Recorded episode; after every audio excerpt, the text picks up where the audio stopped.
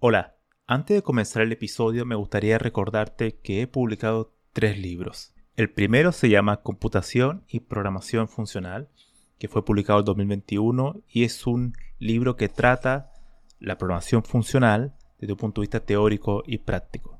El segundo se llama Mentes Geniales, la vida y obra de 12 grandes informáticos. Esta es una obra que repasa la historia de hombres y mujeres que fueron relevantes en la historia de la computación. Y el último, el más reciente, se llama Principios de Programación, donde explico una nueva forma de entender la programación a través de ocho conceptos.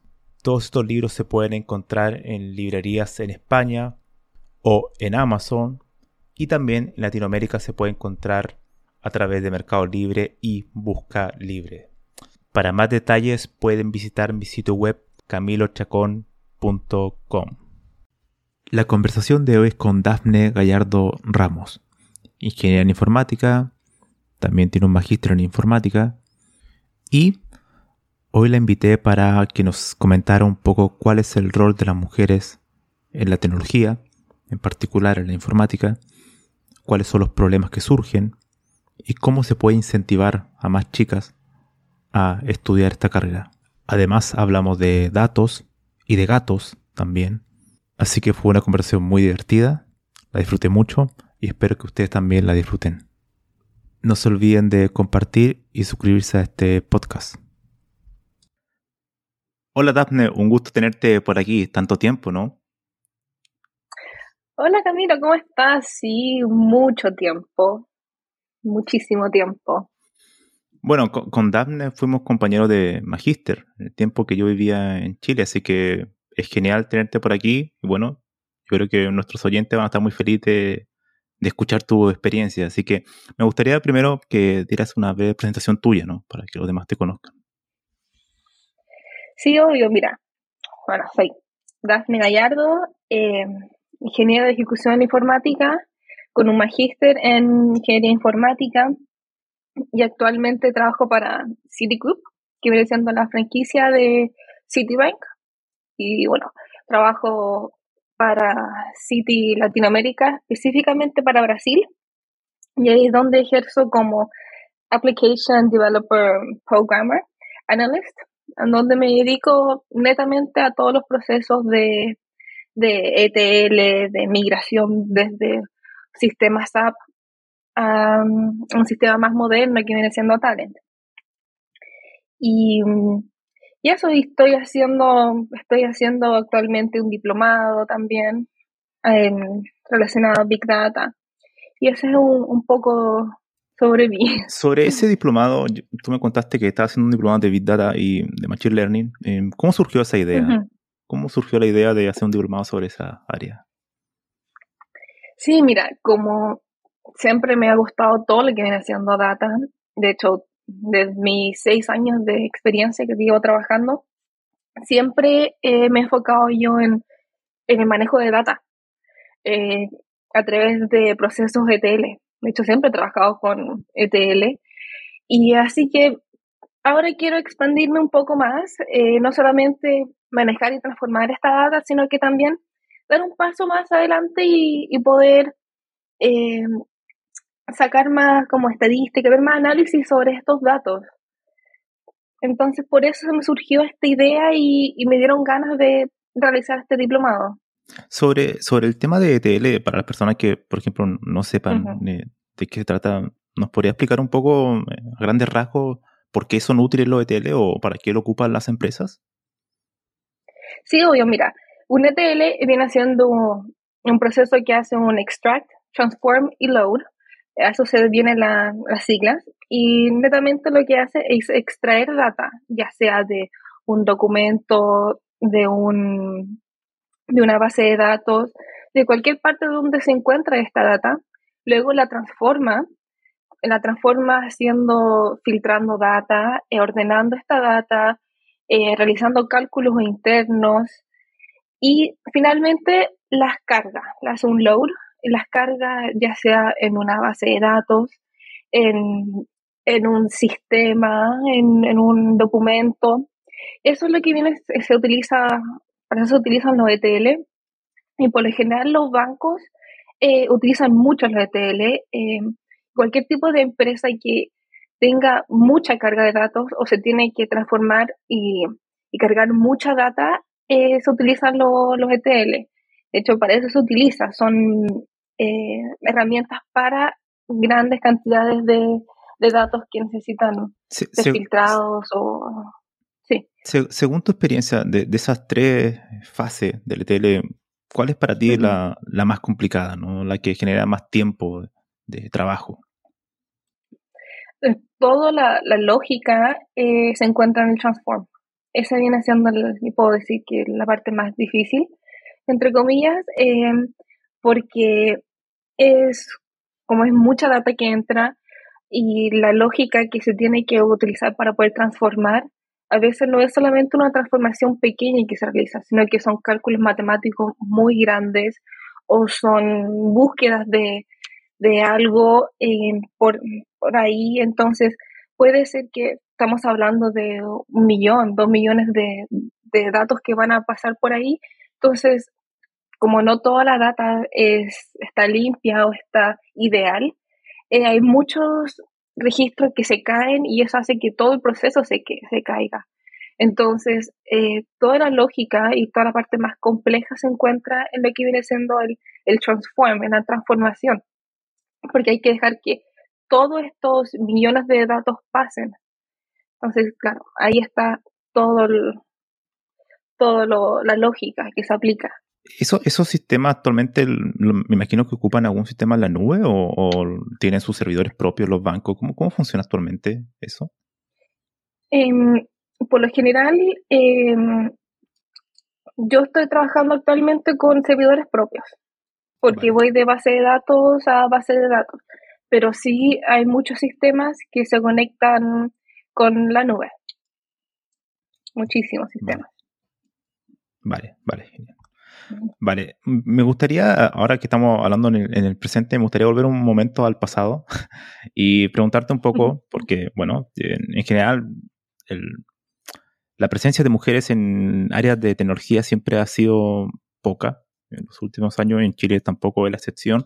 Entonces, me gustaría preguntarte em, cómo surgió tu interés en estudiar informática, porque me dijiste que hiciste una ingeniería, después un magíster en el cual fuimos compañeros, y ahora estás haciendo un diplomado también en la misma área. Entonces, me gustaría saber cómo surgió tu interés por involucrarte en la, informática. Em, increíblemente, me interesé en la informática gracias a una mujer, y esa mujer es mi hermana.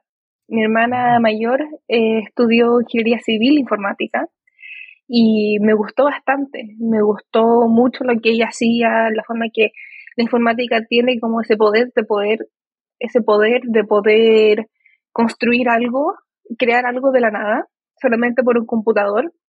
Entonces me encantó esa idea, me gustó bastante y, y ella puedo decir que ella fue la que me inspiró a poder estudiar informática y, y por eso, o sea, yo me centré y, y dije quiero estudiar informática y desde, desde pequeña que, bueno, estaba en primero medio em, y de ahí dije informática es lo mío y siempre estuve esa idea de estudiar informática.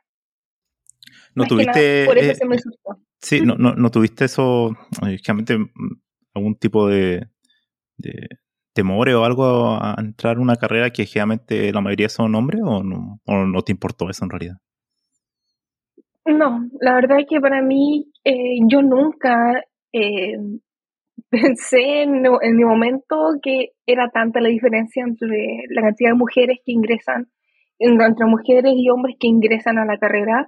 Eh, te puedo dar así ejemplos personales, experiencias. Cuando yo ingresé a la carrera a estudiar informática, 100 entramos, en donde 95 eran hombres y solo 5 éramos mujeres. Entonces, es mucha diferencia. Entonces, claro, me comentaban que informática, más que, más que decirme que era informática una carrera de, muchos hombres, siempre como que había esa, como esa idea de, no, vas a entrar en informática, a una carrera ñoña. Era como una carrera eh, nerd, carrera así. Pero para mí nunca fue eh, un, un impedimento pensar que era una carrera de, de puros hombres con muchos hombres, no. Claro, me sorprendió en el momento que, que entré y me di cuenta dónde están las mujeres, pero... Y la carrera final, al final resultó siendo una carrera negro, ¿no? Mira, em, yo creo que eh, más que nada no es por los, los gustos que tienen las personas. Yo creo que la carrera en sí no es una carrera nerd, pero es los gustos que, que, tienen las personas que, estudian informática, más que nada. Ahí está como el, estereotipo, ¿no? De, del informático un poco encerrado en su sótano jugando videojuegos. así es. hay algunos creo que son así, pero no, no todos, ¿no? No, no.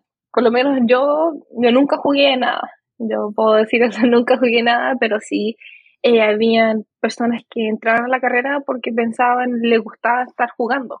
Y por eso entraban a la carrera y ellos pensaban que iban a poder estar en el computador todo el rato eh, jugando o creando juegos. Hablando de eso, me, se me ocurre ahora una pregunta. Cuando tu visión o tu óptica de la informática al momento de comenzar eh, varió los años siguientes? O sea, ¿te diste cuenta que la informática te podía abrir otras oportunidades o, fue y, la misma la misma visión que tuviste al principio fue la misma que tuviste cuando terminaste la carrera o cambió en el, proceso? Sí, em, cambió bastante, porque yo entré eh, pensando que un informático solamente programaba y era, y de hecho eso fue lo que me llamó la atención y lo que me gustó, el poder programar y crear algo de la nada pero sí durante los años me di cuenta que el, que el campo laboral de un, una persona informática es muy grande. Es desde parte desde creando videojuegos, programando a una persona que un project manager también puede ser informático, o sea, no netamente tiene que estar programando 100% y estar en computador 100% para ser un informático. Es, es, abre muchas puertas, eh, es muy grande el campo laboral que tiene un informático. Sí, eso es, sobre todo hoy en día, ¿no? Que, cada día más ah, surge más trabajo, gente que está buscando informáticos. Em, el enfoque que tenía en la carrera que estudiaste, ¿fue, ¿era más técnico o era más para, hacia el lado de la gestión? ¿Cómo, cómo era eh, ese, ese tema? Sí, yo estudié ejecución informática y era más técnico, era más ramos de, programación. Eh, habían algunos ramos de mm, como de gestión, pero no, no nos enfocábamos mucho en eso. Tal como es el nombre, ejecuta, ejecución informática. A diferencia de civil informática, donde ahí eran mucho más años y se enfocaban más de más en temas de gestión. Sobre, el, tema del, aprendizaje de la programación en, la universidad, ¿cuál es, ¿cuál es tu opinión? ¿Cómo crees que eh, así fue tu aprendizaje de aprender a programar dentro de la universidad? Sobre todo pensando que hoy en día hay tantos cursos online y cursos que están por todas partes de internet, ¿no? ¿Cuál es, como me gustaría saber como tu opinión sobre eh, la universidad para, como un ente que enseña a programar?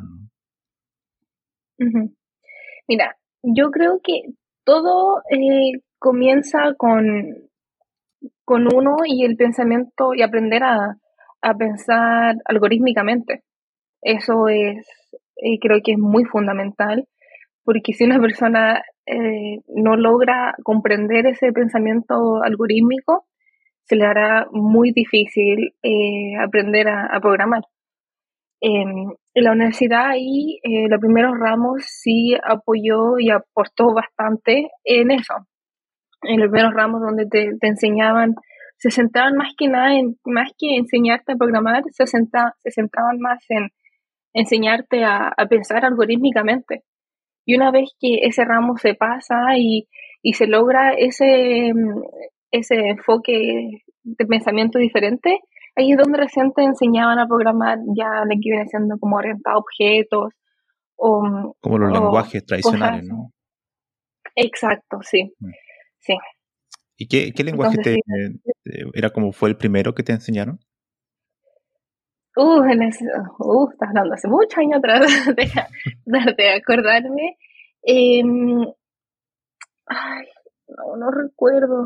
¿De ese Java, imagino C o no, no sé, no? No, C fue al principio era otro ramo, de hecho era un, una, era un lenguaje de programación que estaba en español. No, no recuerdo. Y después nos saltamos. PCI, no, no sé. Por ahí, eh, puede ser alguno. PCL, creo que era. Sí, algo PC, sí, recuerdo haberlo escuchado alguna vez. Que era como una especie de pseudocódigo con escrito en español, ¿no? Exacto, sí. Ese era un pseudocódigo escrito en español porque de esa forma uno podía eh, aprender a razonar eh, de forma algorítmica. Y después ahí saltamos a C, con todo lo que viene siendo la estructura de datos, mm. y después se, saltamos a, Java. Eso era lo que la U nos enseñaban. ¿Y, y, qué recuerdas que fue la, como la parte más, más difícil ¿no? del aprendizaje de la programación? Eh, la parte más difícil. Eh, yo creo que al principio, cuando les decían que como que este es los datos que entran y este es el resultado que tiene que dar, es como pensar cómo X cosa tiene que transformarse después y generar Y cosas. Yo creo que esa era como la parte más difícil, pensar como estar sentado y pensar ya, ¿y cómo, y, cómo hago eso? Y, y si pasa esto, ¿qué va a pasar con mi programa? Y creo que esa es como la parte de que más como que cuesta, es lo que más hay, es un poco más difícil para mí. Hay muchas personas que realmente renuncian a la programación un poco por lo que mencionan, ¿no? Como que se rinden en ese, en ese trayecto de, de, de, pasar del enunciado a la solución, ¿no? Del, del código. Em, ¿cuál, ¿Cuál crees que tú que es como la, la, capacidad que tiene que tener una persona para poder eh, resistir esa, a esa tentación de, de arrojar la toalla, ¿no? Y rendirse con la programación. Em, bueno, yo siempre soy partícipe de, de no tirar la toalla, de, de siempre darle y, y, al final es algo que a uno le gusta, por, por algo se uno se metió ahí, se metió en, ese, en esa carrera. Entonces, bueno, para mí siempre será algo de que démosle, continuemos, pero que em, em, Em, eh, ¿cómo se llama? perdón, se me, fue el, se me fue el hilo. Sí, al final es como ah, eh, un tema más que nada de persistir, ¿no? De, no arrojar la toalla. Si uno se ingresó ahí, bueno, son cosas que uno tiene que ir continuando, ¿no? Simplemente, ¿no? Porque claro, eh, muchas, muchas personas como que ingresan a la promoción y a los primeros, no sé, traspiés renuncian, ¿no? Al final es como se trata, yo creo que simplemente quizás buscar ayuda, preguntar, ¿no? Eso igual yo creo que es muy importante, ¿no? El trabajo en equipo, con los compañeros, ¿no? No encerrarse en sí mismo. Exacto, exacto. Y, hacer cosas como súper básicas, como por ejemplo, em, eh, no sé, eh, caminar y decir ya. Como que pensar todas las cosas que uno va a hacer, eso por lo menos me, me ayudó bastante a mí. Como que ya. Eh, como tratar de que su vida y todos los quehaceres que hace uno lo haga de forma algorítmica.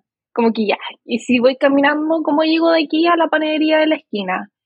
Y trato de hacer como, entre comillas, un pseudocódigo en mi mente y digo ya, y si un perro se me atraviesa, ¿qué hago? Entonces son cosas como súper tontas, pero cosas que igual funcionan mucho para poder desarrollar ese, ese pensamiento algorítmico.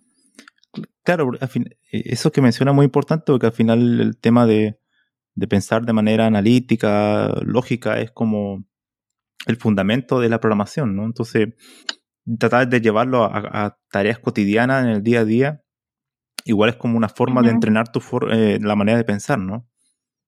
Es como eso como algo muy importante, ¿no? Sí, totalmente. Lo que te quería preguntar ahora sobre el tema de, del rol de las mujeres. Em, me gustaría que me dijeras sobre el, tema de cómo crees que se podrían integrar más mujeres en, en, la tecnología y en, particular en la informática, sabiendo que tú ya has estudiado bastante eh, tiempo y bueno, como me has comentado antes de la entrevista, eh, fuiste de las pocas mujeres que entraron a la carrera, entonces me gustaría saber cómo, cómo ves, eh, qué se podría hacer en ese para integrar a más mujeres. O sea, no sé si ahí, me imagino que también hay iniciativas actuales que, están, se están realizando a través de la universidad para hacerlo, pero me gustaría saber cómo tu opinión sobre ese, sobre ese tema. Sí, mira, yo encuentro que partiendo hay que tratar de sacar esa idea eh, de que todo lo que es tecnológico y informático son para los hombres. Eso es algo que se tiene que, que como enseñar, que al final eh, todos podemos ser informáticos, sea hombre, mujer, y si es que logramos como romper esa barrera de sacar ese estereotipo de que informática son para los hombres, yo creo que de esa forma eh, cambiaría mucho eh, la cantidad de mujeres que ingresan a una carrera informática. Ahora existen cursos y programas que incentivan a las mujeres a estudiar. Em, por ejemplo, hay muchos programas como hoy en día del gobierno que son como programaciones para mujeres, para niñas pequeñas. Em, hay empresas que, que, realizan cursos de Java para las mujeres. Eh, también la misma universidad también eh, da cursos eh, a los colegios para que se motiven a los niños a, a, a programar y a aprender a aprender nuevas tecnologías. Entonces yo creo que eso es como lo, lo, lo primordial, o sea, que una mujer se dé cuenta de que, mira, informática no solamente es para hombres, sino que eh, es algo universal, tanto para hombres como para mujeres se puede hacer y, y hay muchas mujeres, de hecho, en la historia de la informática que han hecho muchos cambios y muchas grandes, em, han realizado muchas grandes, eh, muy grandes, uh, ¿cómo decirlo? Grandes achievements Claro, de aporte, ¿no? Aporte al campo, ¿no? Ajá, exacto, exacto. Sí, sí. Ese, esa, esa cuestión que te me gustaría como tratar de como de, ahondar en el tema de que em, sí, e, el tema de bueno, no sé, me gustaría que me contara un poco tu experiencia, ¿no? ¿Tuviste alguna dificultad cuando, em, cuando estuviste estudiando la carrera en informática o ¿Notaste algún tipo, no sé, no sé si machismo, pero de algún tipo de discriminación en algún momento? ¿O, crees que eso, si es que lo hubo antes, hoy en día ha ido mejorando? No tan solo me refiero a la universidad, sino que en el aspecto laboral también, en general. Eh, la verdad es que sí. Sí, eh, como te comenté, 95 eran hombres y 5 eran mujeres, muy poquitas, y solamente 3 seguimos en la carrera y 12 se, se fueron. Y puedo decir que sí, existieron momentos donde eh, se escuchaba un, comentario igual pesado, eh, que, por decirlo así, llevamos aquí X nota en una prueba y, y tenía un compañero hombre que miraba la prueba y decía como que, ay, ¿por qué sacaste tú más que yo? Yo tengo lo mismo. Eh, de hecho, en el mismo magíster recibí un comentario una vez que me acuerdo que estaba por presentar y esta persona va y me dice, ah, pero es que tú por estar solamente enfrente, el profesor te va a poner una buena nota. Entonces son comentarios que igual son como, como fome, son eh, comentarios que uno siente que al final no, no van al caso, no, no van al momento y son comentarios machistas que, molestan. Eh, pero sí puedo decir que mientras estaba estudiando sí sentía o sí escuchaba esos comentarios eh, de mal gusto de vez en cuando. Y porque pensaban que uno era mujer, tenía que ser la encargada de, de crear el, el diseño de la, de la página web. Entonces como que automáticamente relacionan que una mujer tiene que ser la secretaria o tiene que ser la persona que diseña o todo eso. Sí, bueno, claro, siempre está como esa visión, ¿no? Como que la mujer es la que trabaja como más en la parte visual, ¿no? como en el front-end y claro. Y de hecho, encontrar mujeres que trabajen ya en la parte más de, data, como tú, eh, tiende a ser menos común, ¿no? ¿no? Generalmente las mujeres tienden a buscar un, un entorno más eh, asociado a la parte, del, la parte del visual, ¿no? La parte de la programación que tiene que ver con el, diseño, donde, donde la parte probablemente la parte visual tiene mucha más preponderancia que otras como el backend, donde estamos solamente enfocados en el código, ¿no? Y las conexiones con base de datos, ese tipo de cuestiones, ¿no? Donde no, no tenemos que ver nada visual, ¿no? Em, ¿Tú crees que este, este tema de, del machismo en general ha mejorado en los últimos años o, o, se mantiene igual, según tu opinión? Eh, mira, aquí, eh, por lo menos, no sé cómo estará hoy en día, cómo estarán trabajando las universidades eh, para poder como arreglar un poco ese tema o, o que esos temas ya no, ya no pasen, pero por lo menos lo que viene siendo ya trabajando, sé que muchas empresas tienen la iniciativa, y hablo por la misma empresa que estoy yo hoy en día, City, tienen ellos la, la iniciativa de tener un 50-50, 50%, 50% hombres, 50% mujeres, para tener una igualdad de género, para que de esa misma forma no, no existan esos comentarios de, ah, que ella es mujer. Entonces encuentro que es muy buena iniciativa. Y puedo decir, de hecho, que por primera vez en mi vida, eh, siendo informática, tengo compañeras mujeres. Y eso se siente muy bien, eh, es, es, una sensación muy extraña, porque hoy en día City eh, tiene 51% de las mujeres. Somos informática y solamente 49% son hombres. Entonces, ah. es algo impresionante que viene empresa donde la mujer le lleva por un por ciento a un hombre en el, en el área de informática. Esas son políticas que muchas empresas están tomando ahora, ¿no? No tan solamente el City, creo que hay varias empresas que están haciendo lo mismo, ¿no? Así es. Así es, de esa forma tenemos una equidad de, género y no exista esta discriminación de, de, sueldos desiguales o o de que la mujer se va porque está embarazada, o no contratarlas porque van a tener que estar unos meses afuera porque quedaron embarazadas o cosas así. Claro, claro. Sí, ese, claro, ese, otro, ese otro, otro problema, ¿no? Que tiende a, algunas personas como a tener ese tipo de, bueno, de, decisiones totalmente absurdas, ¿no? Em, una de las cosas que te, que te quería preguntar es que, bueno, he visto que también han habido iniciativas, te he visto participando también en las redes sociales, en, por ejemplo, en el tema de en la, Católica Valparaíso, creo que hay una, ahora hay como una especie de eh, red social o algo donde participan, donde se incentiva a mujeres a, participar en, carreras de ingeniería. Em, me gustaría que me contara un poco tu experiencia, ¿no? De, haber participado en ese tipo de, de iniciativas. Sí, o sea, cuando se trata de poder eh, dar iniciativas que las mujeres estudien en general eh, y ingeniería, eso para mí es, eh, me encanta todo eso, poder incentivar a las, a las niñas que, que, quieran estudiar y más aún cuando es una carrera que, entre comillas, le dicen que es una carrera de hombre. Entonces, me gusta todo esto de, de poder incentivar a, la, a las chicas y, todo eso. Em, y que las universidades tengan iniciativas de poder generar videos y crear fotos o cosas así, en donde muestran una, mujer, una mujer que estudió eh, o está estudiando una carrera, entre comillas, de hombres, que como se reconoce.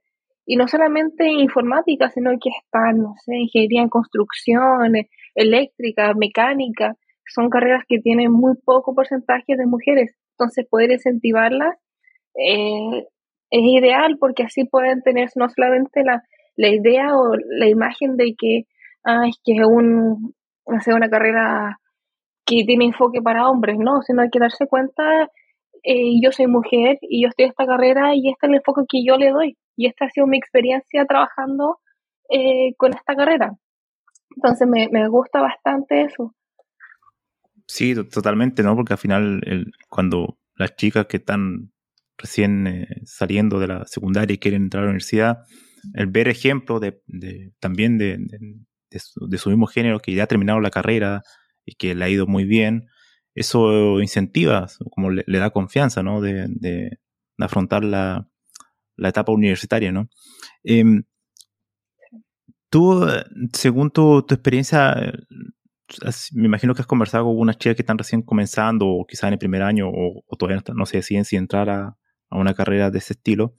¿Te, han contado alguna vez si tienen algún tipo de temor o algún tipo de... cuáles son algunos de sus reparos de por qué eh, tienen dudas de entrar a una carrera como de ingeniería de ese estilo? No, ahí puedo decir que no...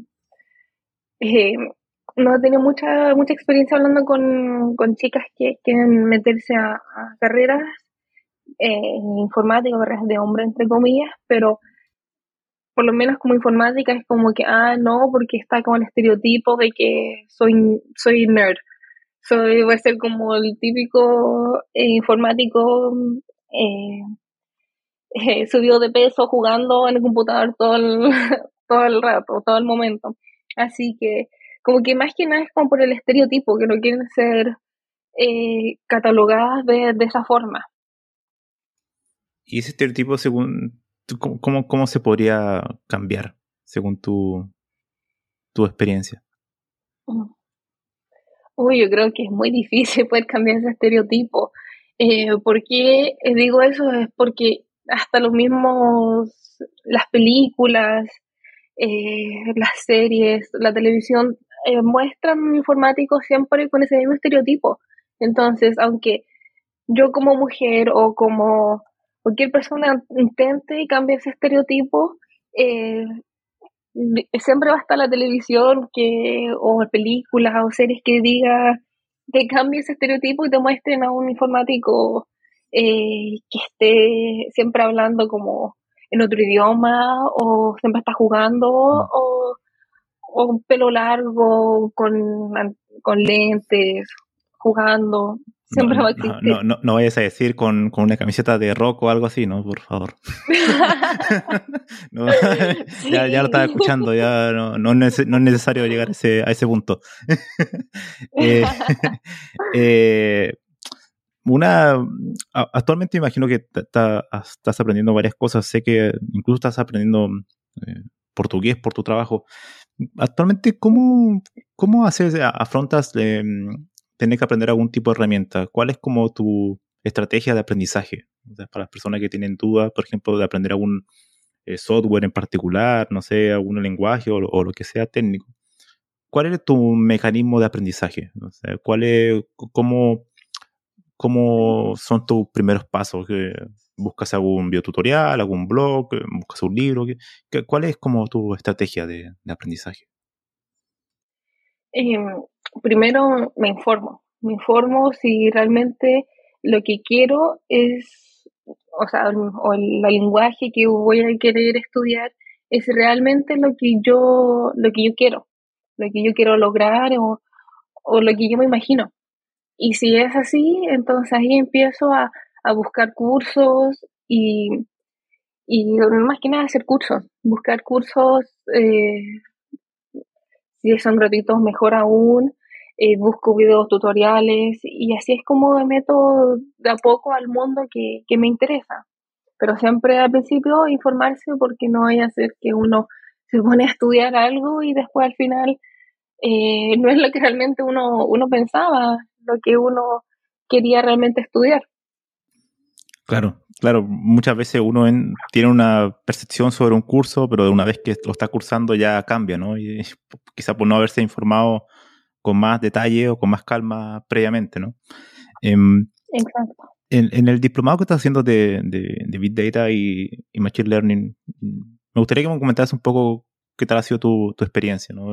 Sobre todo ya que tú vienes del, del mundo más del manejo de datos, de ETL, con respecto a la parte de la analítica de los datos.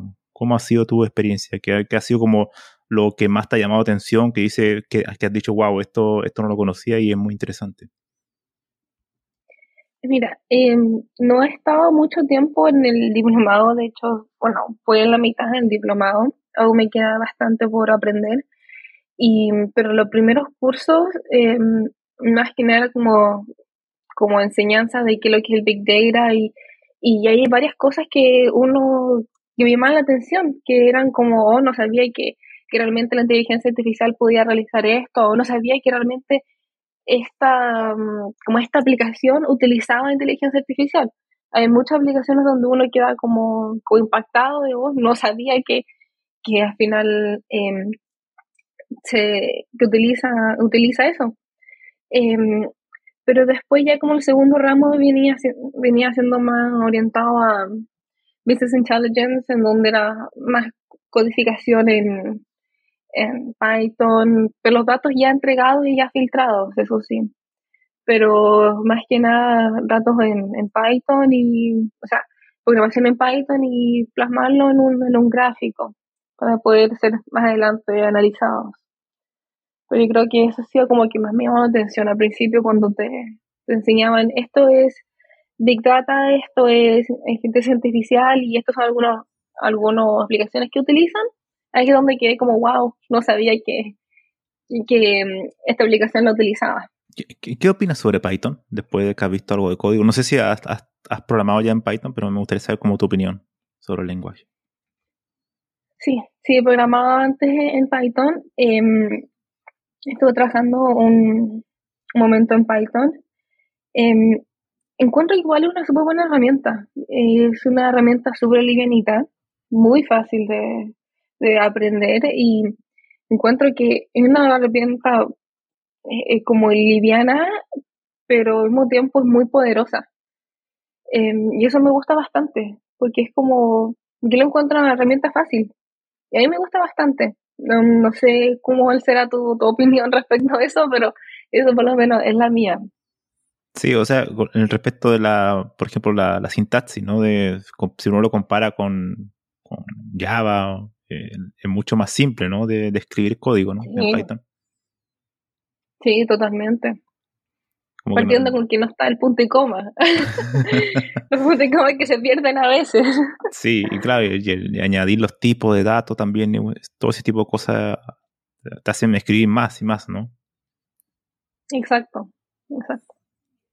Em, en, la, en, la, actualidad me imagino, bueno, después que que termines el diplomado, ¿cuál es como tu, tu tienes algún tipo de, objetivo de, aprendizaje? Eh, ¿O cómo querías, cómo vas a querer eh, proyectar o plasmar ese conocimiento? ¿Tienes alguna idea o, algo en mente de cómo, o cuál va a ser como tu siguiente, siguiente paso en el aprendizaje? Eh, mm, aún no tengo, yo creo que siguiente paso después del diplomado, o de hecho durante el diplomado, eh, sería aprender todo lo que viene haciendo las conexiones a la nube, las conexiones cloud. Y creo que eso viene siendo mi, siguiente paso. ¿Conexión a la nube te refieres como al, manejo de ya de datos directamente en alguna plataforma como de estas que están en Amazon, ese tipo de, cosas? Exacto. Vale. AWS y, todo eso. Vale, Azure, ¿no? De Microsoft también, ese tipo de... Sí que tienen, de hecho, muchos servicios, ¿no? Muchos servicios para manejar eh, procesamiento de datos y automatizar procesos, ¿no? Sí. Eso viene siendo mi certificarme en, en la cloud. Ah, vale. O sea, quieres como seguir profundizando en el tema de, manejo de datos, ¿no? Eso es como lo, que realmente te gusta. Exacto, sí. Una, una de las cosas que me, me gustaría preguntarte es sobre el tema, volviendo ahora como incentivar un poco a, las chicas a estudiar informática.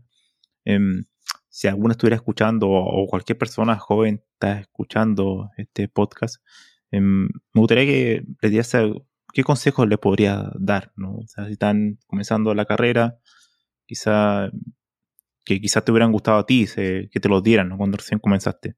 ¿Tienes alguna, algún consejo que le gustaría dar, que te gustaría darle? Sí, mira, eh, pensando con que, eh, empezando con que en la carrera, eh, si uno se metió en la carrera es porque a uno realmente le, gusta y le interesa esa área o quiere profundizar esa área. Entonces, a poner fea la carrera, es, verdad, se pone compleja. hay muchos momentos donde uno dice, no, no sirvo para esto, o, o no, no se me ocurre, pueden ser las tantas las madrugadas y uno aún está frente al computador viendo el código y simplemente no se te ocurre la solución. Y siempre digo, no hay que renunciar a eso, siempre continuar y, y si es que no se encuentra la solución en una parte, Entonces empecemos a investigar por otra parte qué, puede ser o simplemente irse a dormir porque la solución va a llegar y en un momento donde uno menos lo espere, uno va a estar tomando desayuno y va a saltar la, solución de la nada. Así que eh, mi recomendación es em, continuar, siempre continuar hasta el final y, es algo que a uno le gusta y, si es que no le gusta la parte de, de programación en informática, entonces, existe otras áreas, están lo que viene siendo manejo de datos, en, todo lo que viene siendo en informática, o lo que viene siendo eh, ya manejo de personas también del área de informática. Entonces, no solamente cerrarse con que informática es igual a programación, mm. estar sentado en un computador todo el momento, sino que es un campo laboral muy grande. Y eso se lo podría es lo que podría yo recomendar. Ese, ese, mencionaste algo interesante, el tema del manejo de las personas. Em, hoy en día, ¿cuál es la importancia para un informático en saber relacionarse con las personas? Porque claro, un informático en general, si se mete en la parte más dura, por así decirlo, está enfocado en un ordenador, aprendiendo a programar cosas más sofisticadas, pero existen las personas, al final de todo lo que uno programa es para alguien, ¿no? ¿Cuál es la, importancia de la, de la relación con, con, otro ser humano, ¿no? Para, una carrera eh, que está tan relacionada a estar enfrente a un ordenador, ¿no? un computador. ¿Cuál es, ¿Cuál es la importancia, según tu punto de vista, con el relacionarse con otras personas? Es muy importante, muy importante porque eh, al final el código no es 100% de uno el código siempre es compartido. Entonces, em, puede ser que uno esté trabajando de, en una parte del código y su compañero de trabajo está trabajando en otra parte del mismo código. Entonces, tiene que existir esa comunicación siempre. O si es que el código fue desarrollado por uno, igual ese código después pasa a QA, a probarse. Entonces, siempre tiene que haber una buena comunicación con todas las personas del equipo. Y eso eh, podría decir que siempre tener la mejor comunicación y saber lo que está haciendo la persona al, lado de uno. Porque si esa persona eh, se llega a, enfermar o a no, hasta no estar presente o no estar mal en la, en empresa, ese código puede llegar, te puede llegar en algún momento. Así que em, siempre tener buena comunicación con los compañeros de trabajo, eh, siempre comentar el código y todo eso. Sobre ¿Actualmente trabajas con algún tipo de metodología de desarrollo ágil o algún estilo así? ¿O cómo, cómo funciona en, su, en tu entorno de trabajo? ¿Qué metodología de, de desarrollo eh, usan? No, actualmente estoy, estoy trabajando en cascada. No, estoy utilizando ninguna metodología. Es simplemente tienes como un requerimiento y después tienes que pasar por la, cada una de las fases y ya, ¿no? Así es. Desarrollo, paso QA y QA a producción. o me lo devuelven. Claro, eso igual me imagino que tiene que ver porque, claro, hoy en día está como de moda el tema de la metodología ágil, pero hay problemas, por ejemplo, en el caso que tú trabajas sola con un cliente o con otra persona, prácticamente un equipo muy reducido, en esos casos la metodología ágil no tiene mucho sentido, ¿no? Así es, así es. Además, eh, los proyectos son muy pequeños no nos da para poder eh, dividir el proyecto eh, en varias fases y entregarlo al cliente para que esté conforme. Mm. Y creo que depende mucho también de, lo grande que es el proyecto. Claro, claro. Y me imagino que también cuánta la cantidad de requerimientos que te solicitan, ¿no? Cuando ya es muy pequeño, quizá una metodología de cascada cumple, ¿no? O sea, no, no, es, no es necesario algo más sofisticado. Así es. Así es. Em, ya para entrar a una parte un poco más como personal, por así decirlo, me gustaría preguntarte sobre, em, después de tantos años de, estudio, bueno, tú eres, joven, eh, entonces me gustaría saber cuál es como el, cuál ha sido el rol familiar en, tu carrera, porque al final sacado tu ingeniería, tu máster y sigues estudiando, estás en un, un buen trabajo. ¿Cuál ha sido para ti como el, la importancia de la, de la familia, ¿no? En, en, tu época de, estudiante y también ahora en tu época como ya profesional trabajando. Em, ellos siempre me han, apoyado en todo, en, todos los diplomados que quiero hacer, los cursos que quiero hacer, o el magíster, siempre me dijeron, dale, continúa, que es la mejor herramienta eh, que uno puede tener, que siendo el conocimiento y, y saber, y saber. Eh, siempre me han apoyado en todo, en cambiarme de trabajo, siempre han estado ahí para mí. Mi hermana estudió lo mismo que yo y, y bueno, y bueno, eh, claro, ella ve un área totalmente diferente y yo veo más como data, programación y ella se centra más en la que viene haciendo manejos de personas. Pero eh, siempre han estado ahí y, apoyando. Es más, mi cuñado también es informático, también es civil informático. Y de hecho, él es data scientist para una, minera aquí. Y de hecho, yo con él hablé para, para preguntarle, oye, ¿qué, qué diplomado me, recomiendas o qué, qué debería, cuál crees tú que son mis próximos pasos? Así que siempre me han apoyado. O sea, eh, es como, yo me acuerdo que lo preguntaba también a, mi, a uno de los anteriores invitados de este podcast. Y claro, para todo yo era como fundamental, ¿no? El tema del rol familiar en, en o sea, tenerlo ahí, sobre todo en momentos, como tú mencionaste anteriormente, en momentos difíciles durante la carrera, ¿no? Tener como un buen apoyo eso es totalmente esencial.